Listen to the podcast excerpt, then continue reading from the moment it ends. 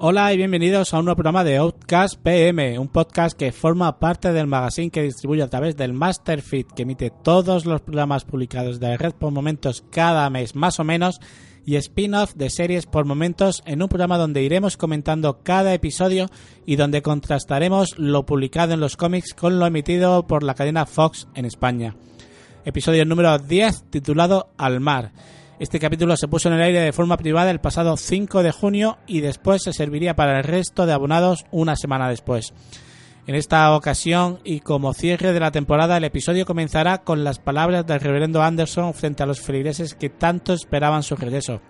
Pero a diferencia de lo que ellos esperaban, este tiene una ida de pinza en la que va arrancando las hojas de las Sagradas Escrituras mientras anima a los presentes a tomar su lugar en la lucha porque Dios no hará nada y todo lo que hay en las escrituras es basura. Una vez terminada la cabecera de la serie, pasaré por alto la conversación entre Simon y Kyle mientras se reprochan uno al otro por qué abandonó a su familia y toda esa parafernalia que no viene más que a rellenar el capítulo porque no dicen algo que no sepamos ya. En cualquier caso, su necesidad es la misma que las 76 palabras que he utilizado yo en este programa para hablar de esta escena. Totalmente innecesario. Megan y su hija siguen atrapadas en la casa de Park tras su secuestro, entre comillas. La verdad es que Blake aquí parece mucho más sereno y da la sensación de que este también será un personaje que posiblemente cambie para mejor o quizás se lo carguen y quieran que nos dé pena y todo. Ya veremos. El caso es que Blake no entrará en los juegos de Megan para intentar escapar de la casa. Dakota no está de acuerdo con la forma de actuar de Simon y así se lo hace saber. Están preparados para combatir la fusión, pero Simon no opina igual. Él está decidido a hacer las cosas a su manera, algo que a Dakota la deja en una posición muy difícil. De hecho, cuando Dakota se acerca a sus compañeros que están talando y limpiando una zona donde se supone que podrán lograr la fusión, juntando allí a varios iluminados, pues se acerca con un panorama que si lo llegas a ver ni se acerca. Para eso mismo, Simon se dirige junto a Kyle a ver a Bob. Este sabe que hay otro iluminado por ahí escondido y le piden que los lleve a convencerlo para que se una al Festival del Bosque pero este se encuentra en una silla de ruedas desde que Simon casi acaba con su vida y no puede ni pronunciar palabra.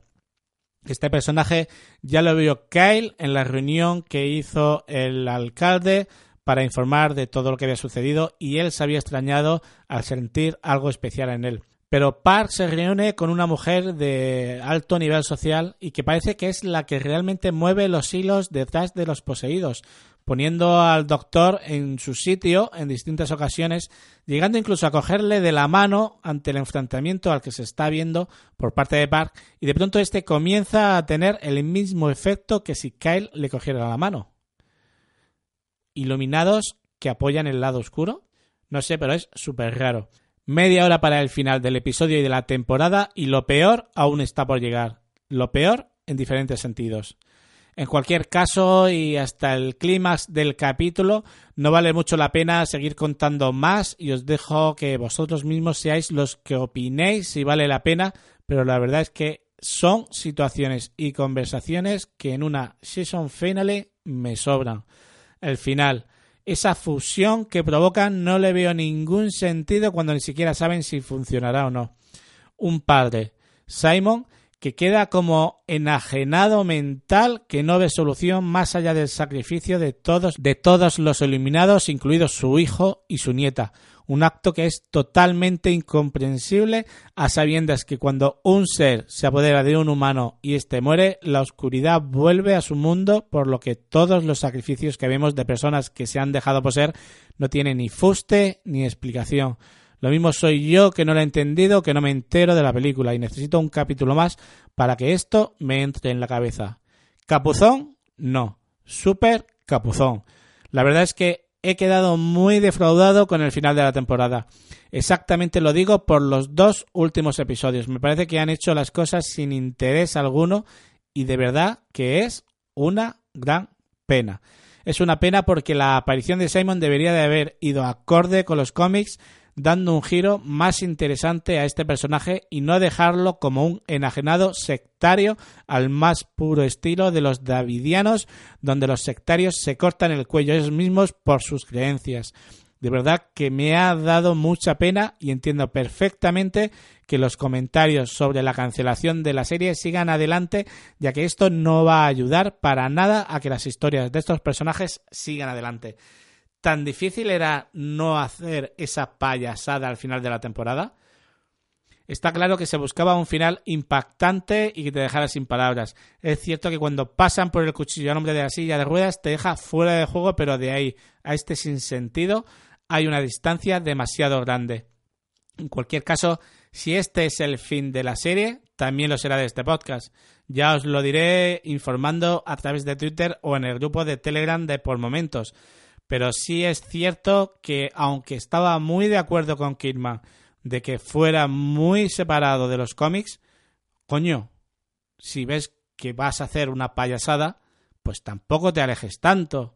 Por lo menos haz algo acorde con lo que estás ofreciendo en otro lado, aunque cambies la situación. Pero no hagas una mierda así.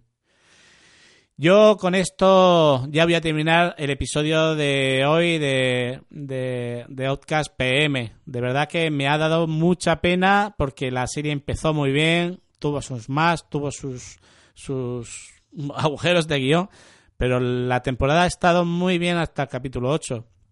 Yo, bueno, pues espero que, que os guste más que a mí, la verdad, y que y que tengamos la oportunidad de que dentro de un año pues tengamos una temporada nueva y que nos aclaren muchas cosas y que lo hagan un poquito mejor. Esperemos que sí.